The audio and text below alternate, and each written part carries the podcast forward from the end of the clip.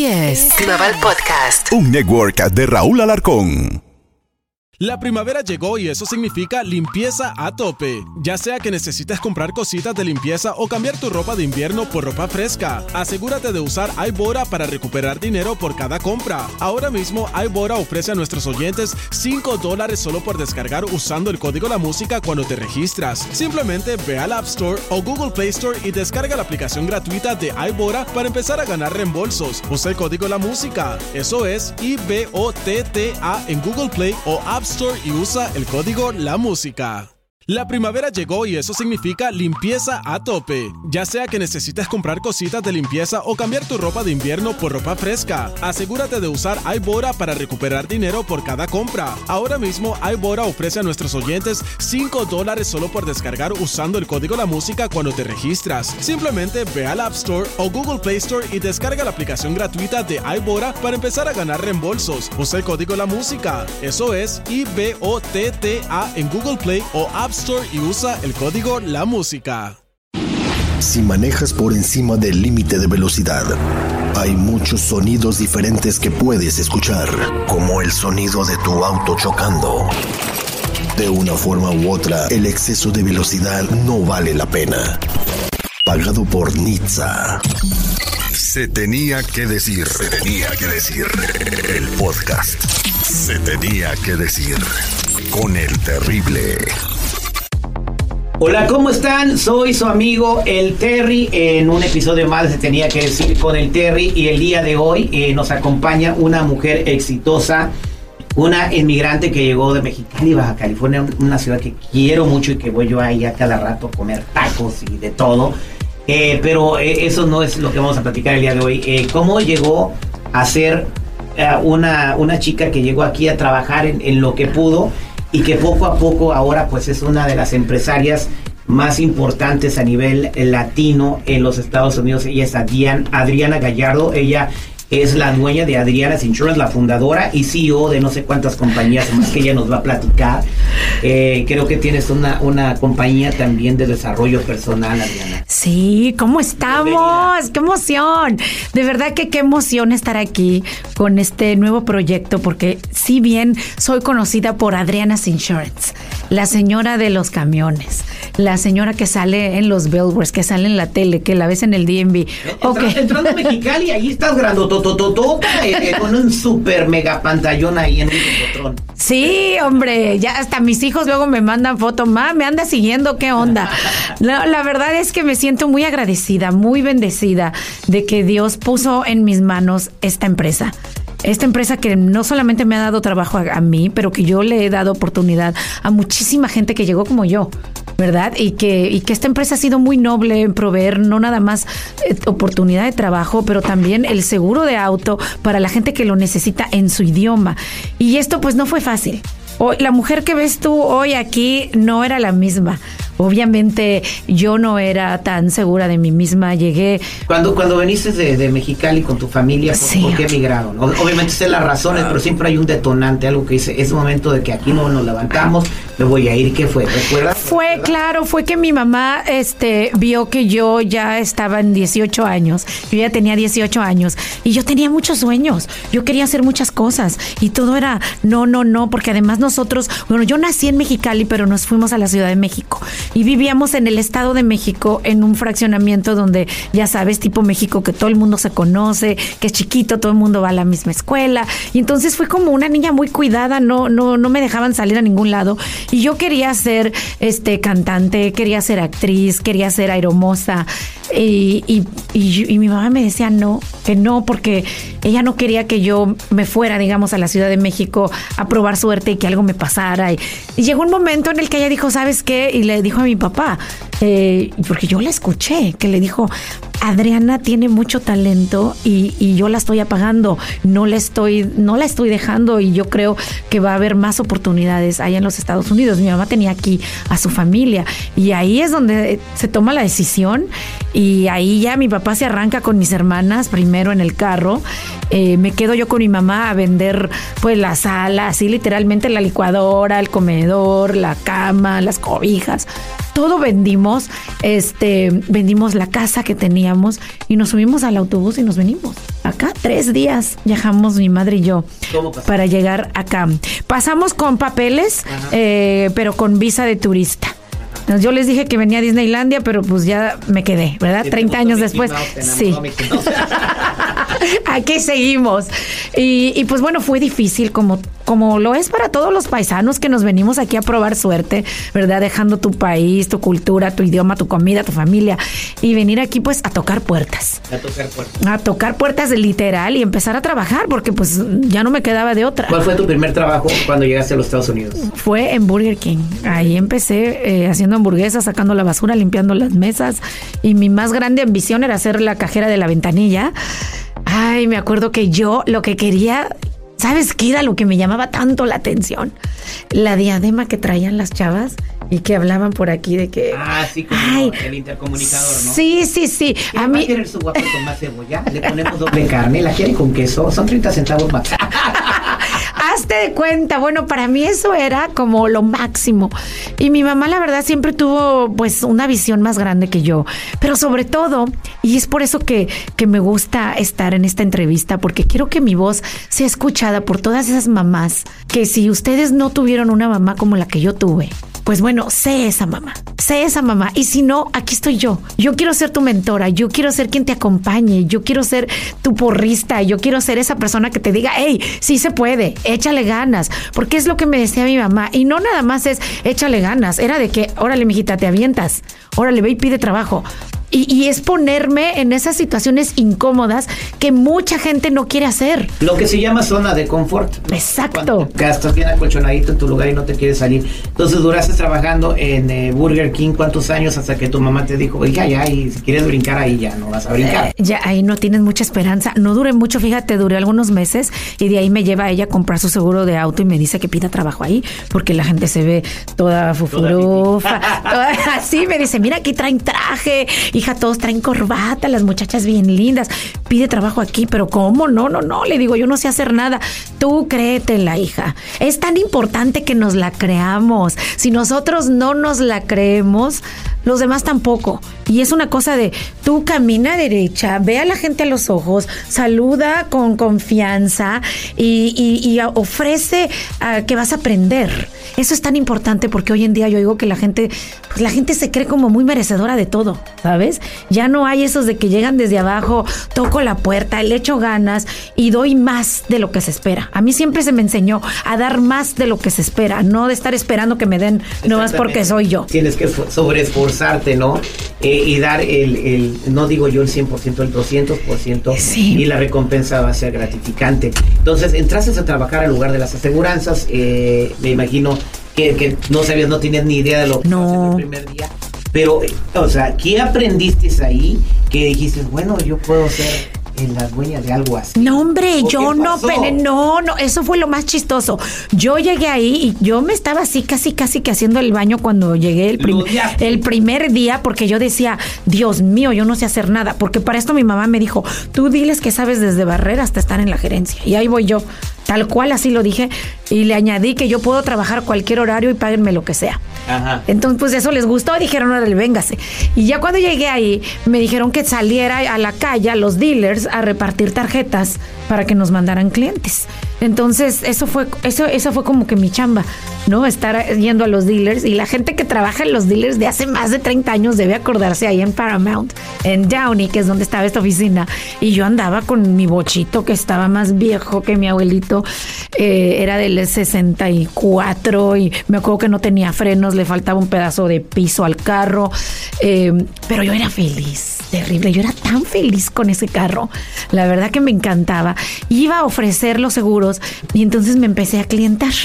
Empecé a clientar, a clientar, a clientar y empecé y me convertí en la vendedora número uno en cuestión de tres meses. Y ahí es donde mi mamá me dice, ¿sabes qué? Pon tu propio negocio. Ma, pero, o sea, ¿qué hay de, de saber vender a manejar toda una empresa? O sea, no, ni idea. Ella me dice, sí puedes, hija, yo creo en ti. Y yo creo en ti. Le dije, no, pues es que no voy a hacer nada. Y ella se dio la tarea de ir a buscar una bodega que nos rentaban. Este, en, me acuerdo que eran 100 dólares o 12, no, me acuerdo ni cuánto, era como 100 dólares al mes lo que cobraban de renta. Y era un espacio tan chiquitito donde solamente cabíamos ella y yo. Y bueno, era er- ahí fue el principio. Ese fue el principio, la primera oficina de Adriana's Insurance. Y una vez que ya me senté ahí, me quedé viendo a mi alrededor. Y le digo, ¿y ahora? Ni las moscas. No sé, no llegaba nadie, pero estabas bien aclientada. Sí, pero esos clientes no eran míos, esos eran de donde yo trabajaba. Ahora ya me vine para acá, ya empecé mi propio negocio, porque abrimos y mamá, sí, ¿qué es tu negocio? Que no sé qué. Y digo, ok, ya estamos ahí, pues, y ni las moscas, así literal. Y le digo, y ahí me puse a llorar. Mamá, tú me sacaste y yo tuve que volver a empezar. Me sacaste de México, me sacaste del Burger King, me sacaste de este lugar donde yo ya me había convertido en la vendedora número uno y tú siempre quieres que vuelva a empezar. Yo, yo me rebelé. Y ella me tomó de las manos y me dijo, mira, venimos a este país a cambiar nuestra vida. Y no todo lo que hagas te va a gustar.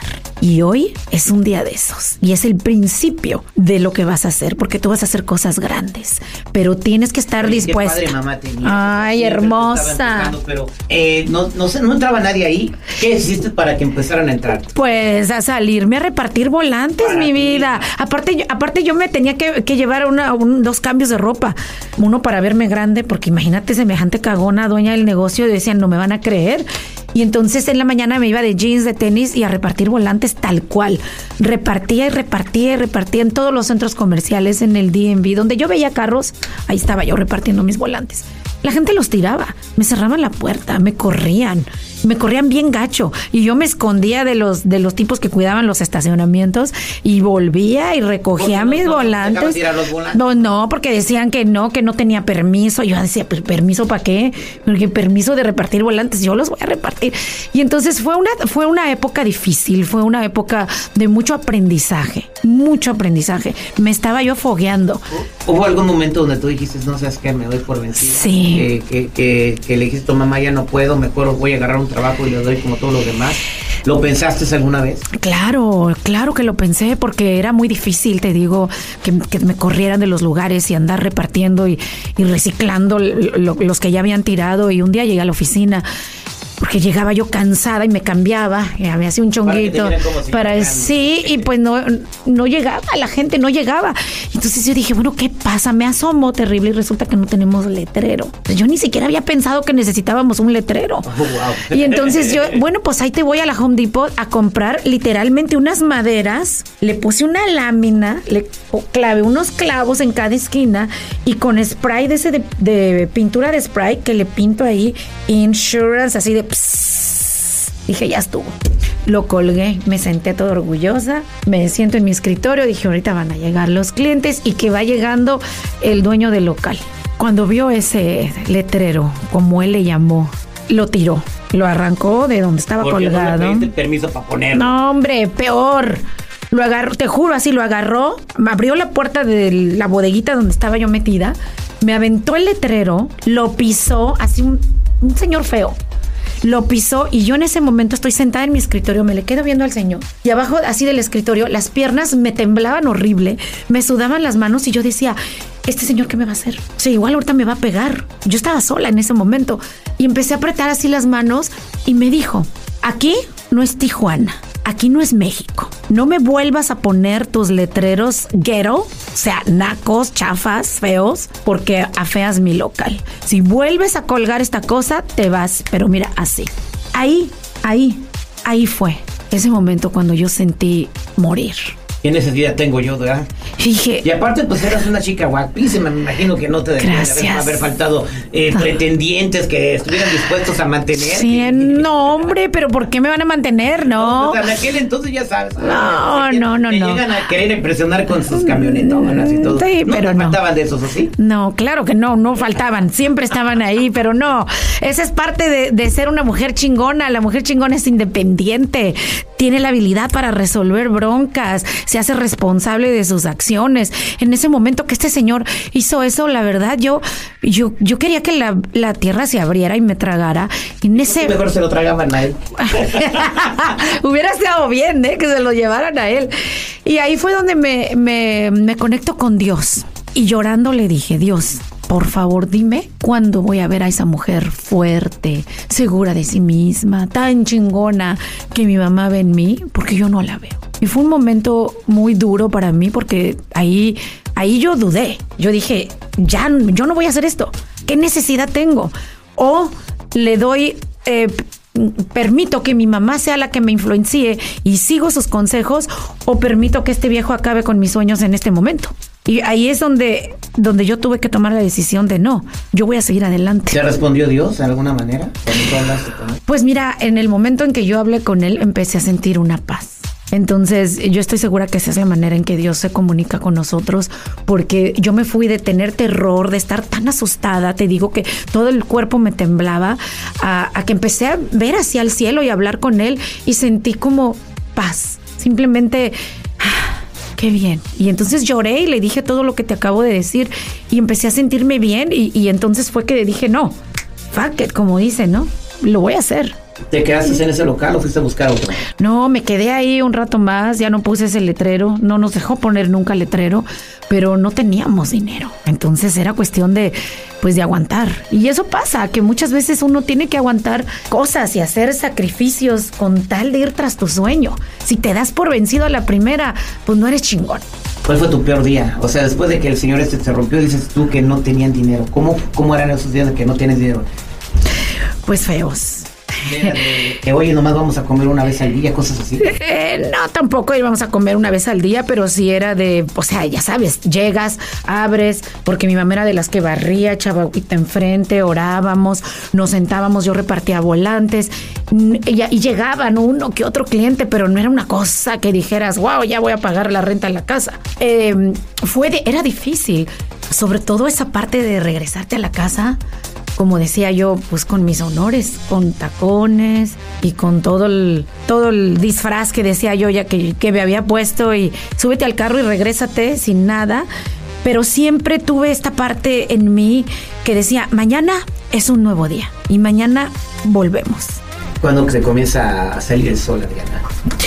Poco a poco poco a poco a base de disciplina, a base de no darme por vencida. Lo tengo comprobado, tengo comprobado cualquier cosa que tú quieras, lo que quieras lograr, si persistes, si insistes, si estás ahí duro y duro y duro y dale, toca una, dos, tres, cuatro mil puertas con una que se te abra. Es todo lo que necesitas para salir adelante. Porque también yo le digo a la gente, porque hay mucha gente hoy en día que tiene ideas y quieren ser empresarios y, después de la pandemia todo el mundo quiere abrirse un negocio y ok, está bien, pero no lo hagan por las razones equivocadas, no lo hagan porque es lo que está de moda. Ah, pues es que no quiero que nadie me mande, es que no sé qué, es más que nada es hacerlo porque tienes pasión sobre lo que estás haciendo, estás apasionado, lo quieres, lo amas y estás dispuesto a hacer el trabajo, a realmente decir, preguntarte, ¿estás dispuesto a, dejar a tus hijos? a faltar a las bodas, las quinceañeras, a dejar a los amigos, a enfocarte realmente en lo que quieres, a aguantar a que te cierren la puerta, que llegue un señor como el que me llegó a mí, me aventara mi letrero. O te traten mal. o, te traten mal. O sea, hay muchas cosas, pero... De que la pareja eh, eh pasan muchas cosas porque el, al, al, tener un negocio, a lo que estoy entendiendo y lo que han dicho muchas personas exitosas que yo conozco es, es es peor que tener un trabajo de donde a las 8 horas te vas a tu casa. Porque el, negocio te requiere las 24 horas. A veces te duermes y no puedes dormirte porque estás pensando en el negocio. Exacto. Y crees que vas a ser dueño de tu tiempo, pero no. No, la verdad es que es un reto muy grande. Por eso, si quieren tener su propio negocio, adelante. Pero que sea de verdad tu sueño. Porque nada más tener una idea de negocio y no ponerte en acción, pues nada más estás soñando. El chiste es, ok, sueño. Alguien me preguntaba el otro día que qué pensaba yo sobre la ley de la atracción. Digo, claro, la ley de la atracción funciona muy bien mientras te pongas en acción, pero sentarte nada más a decir, yo soy millonario, yo tengo no sé qué, pues no, se oye padre, pero eh, no va a pasar. Claro que sí, este, piensan que las cosas le van a caer del cielo y yo también me refiero a cosas bíblicas, eh, por ejemplo, eh, cuando Dios curó al ciego, que tuvo, tuvo, que hacer algo, tuvo que agarrar lodo de la tierra y botárselo de los ojos, tuvo que hacer algo para que el ciego viera y el ciego tuvo que tener fe. Eh, está la parábola de los talentos, donde uno no quiso hacer nada con el suyo y los otros dos eh, lo fueron a invertir y, le fue, al otro se quedó nada más con uno y fue el que el patrón el trató mal. Entonces tú tienes que invertir tu tiempo. Así es. Y si te dan un dólar, ver cómo ese dólar hace dos dólares. Y si te dan dos, cómo hace el, el otro tres. Warren Buffett, que es uno de los millonarios eh, que todo el mundo conoce, eh, no entendía por qué su papá lo sacaba a vender limonadas cuando eran millonarios. Pero dice que él se gastaban 75 centavos en el limón y el agua y todo, y terminaban con, con 30 dólares o 15 dólares con 75 centavos de vender limonada. Wow. Y así fue como empezó a saber Sí. cómo funciona el dinero.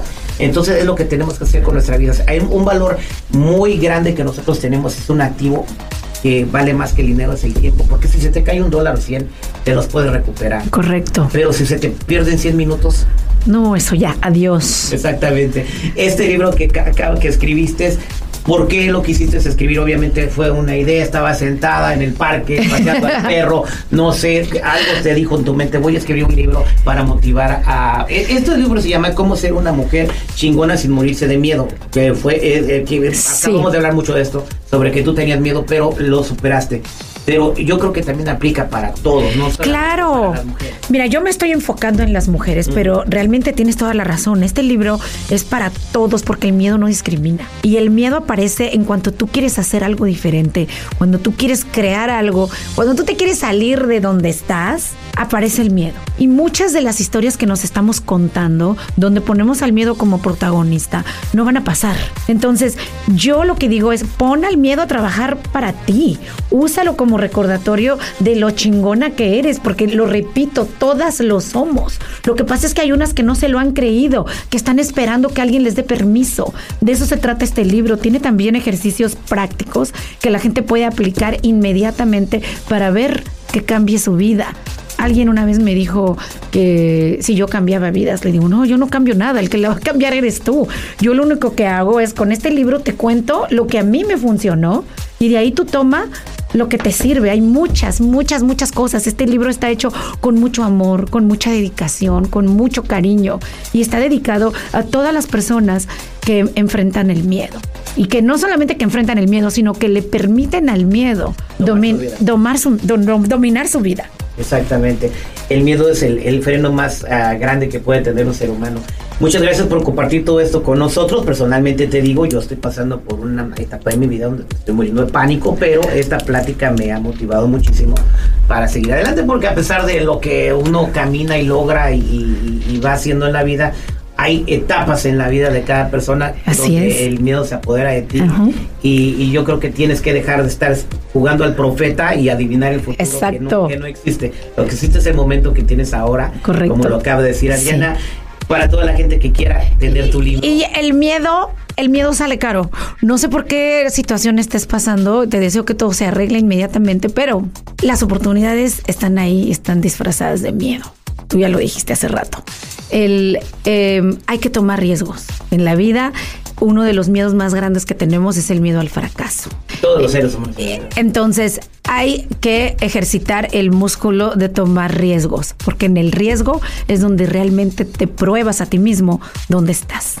Así que te deseo lo mejor. Mi libro, Cómo ser una mujer chingona y no morirse de miedo, lo pueden encontrar ya en Amazon, en todos lados y en adrianagallardo.com. También está ahí. Y también quiero decirles de la comunidad de Chingona Circle, esta comunidad, porque qué importante es rodearnos de personas que nos inspiren, de personas que piensen igual que nosotros. Eso lo hago con ustedes eh, en, este, en esta comunidad, Chingona Circle. Ahí lo pueden ver en mis páginas. Muchas gracias. Gracias. Que estés muy bien y mucho éxito con el libro Cómo ser una mujer chingona y no morirse de miedo. Así es. Gracias. Esto fue Se tenía que decir. Se tenía que decir. El podcast. Se tenía que decir. Con el terrible.